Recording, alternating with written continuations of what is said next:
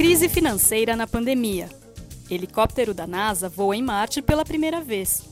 Ação Me Caça, Tu Caça segue aberta para a participação de jovens. Essas e outras notícias estão na edição 169 do Jornal Joca. Hoje é 28 de abril de 2021 e você está ouvindo o Saiu no Joca Pro, o podcast com comentários e sugestões para ajudar você, professor ou professora, a planejar com mais intencionalidade suas aulas com as notícias do Joca da primeira quinzena de maio. E nesta edição, a conversa é sobre o uso de jornal na alfabetização inicial.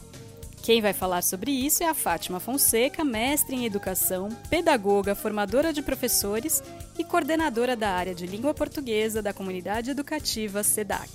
Eu sou Paula Tacada, sou jornalista e professora do Ensino Fundamental 1. Vamos às notícias. Brasil! A crise financeira se agrava na pandemia. Além dos problemas na área da saúde, com milhares de pessoas doentes e vidas perdidas, a Covid-19 traz consequências para a vida financeira de muitas famílias. Nas páginas 6 e 7 você encontra histórias inspiradoras de superação, dicas para economizar dinheiro em momento de crise e bate-papo com um especialista. E ainda na seção Brasil, crianças e adolescentes de todo o país estão convidadas a participar do projeto Me Caça Tu Caça, Minha Casa, Sua Casa. Lançada pelo JOCA e pela Acnur, Agência da ONU para Refugiados, a ação busca beneficiar jovens venezuelanos que vivem em abrigos em Roraima.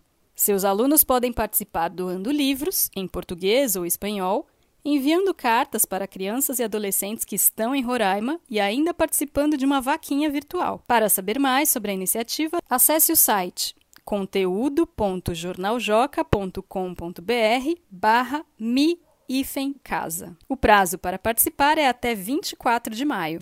Ciência e tecnologia. Helicóptero da NASA voa em Marte pela primeira vez. Um mini helicóptero da NASA, Agência Espacial dos Estados Unidos, voou em Marte pela primeira vez no dia 19 de abril.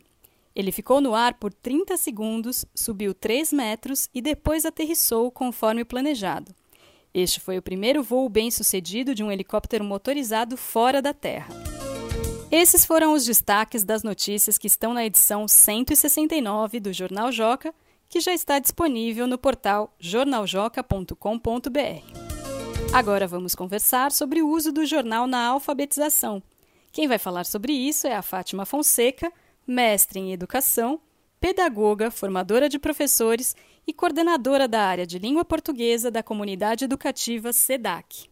Obrigada, Fátima, por ter aceitado o convite de participar do podcast. Eu que agradeço o convite, Paula. Admiro muito o trabalho do Joca e é um prazer poder conversar com vocês. Para começar, Fátima, faz sentido usar o jornal com turmas de alfabetização que não sabem ler ainda? Eu penso que faz todo sentido o uso do jornal com turmas de alfabetização, Paula, porque alfabetizar é, na concepção que eu acredito, formar leitores e escritores. E esse deve ser o propósito maior de todo o projeto educativo desde a alfabetização. Então, oferecer às crianças, é, quando elas ainda não sabem ler convencionalmente, o acesso à leitura do jornal por meio é, é, da leitura pela professora, por exemplo, ou por meio da exploração desse suporte para entender como ele se organiza. Também pode ser por meio de conversas feitas com com a professora para antecipar o que pode estar escrito nas manchetes e então lê-las.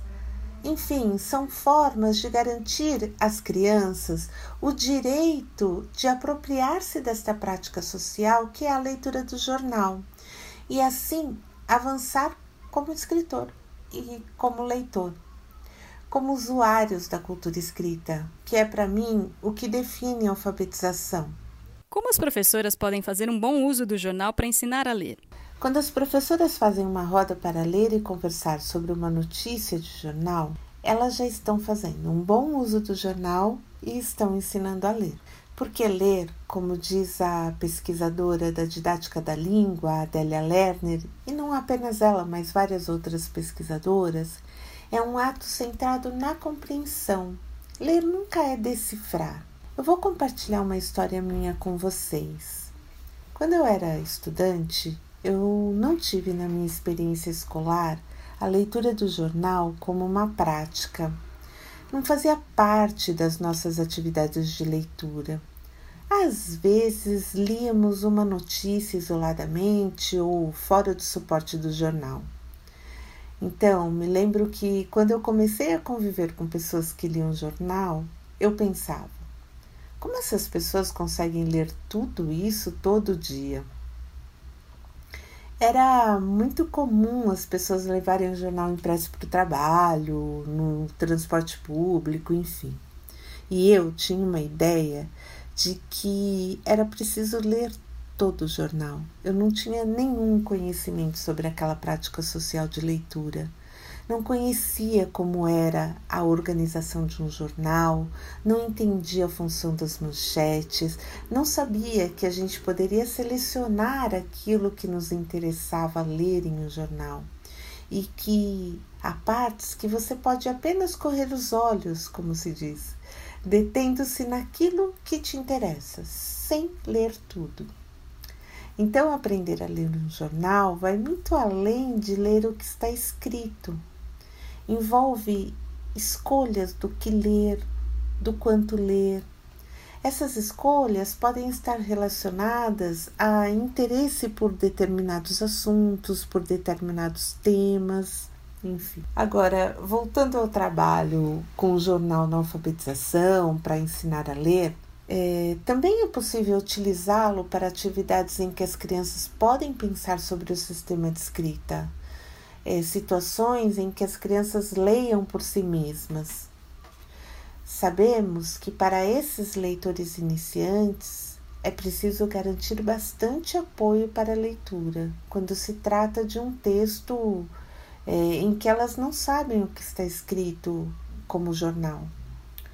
É, é, diferente de trabalhar, por exemplo, com textos de memórias, com parlendas, né, que, que também são bastante importantes no trabalho de alfabetização.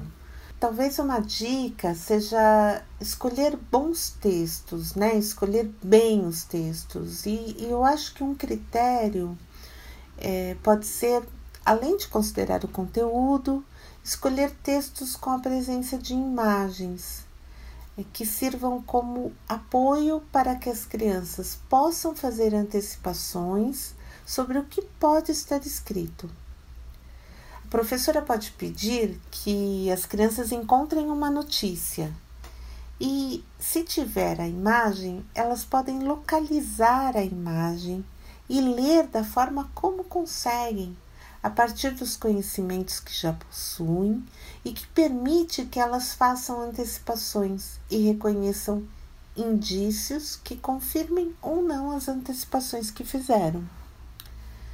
Quando se está aprendendo a ler, saber o que está escrito é fundamental para que se consiga ler. Essa é uma questão importante. As crianças na alfabetização, nessas atividades que estamos sugerindo aqui, não leem só para saber o que está escrito, elas leem também para aprender a ler.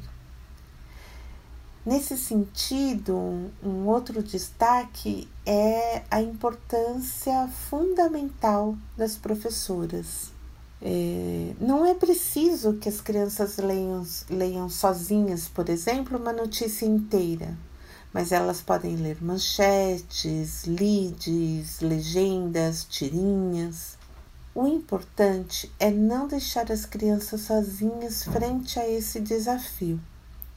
Lembrar que elas estão aprendendo a ler e precisam do nosso apoio para que essa leitura seja possível. Elas precisam de boas condições didáticas garantidas pelas professoras para que possam ter sucesso nessa empreitada.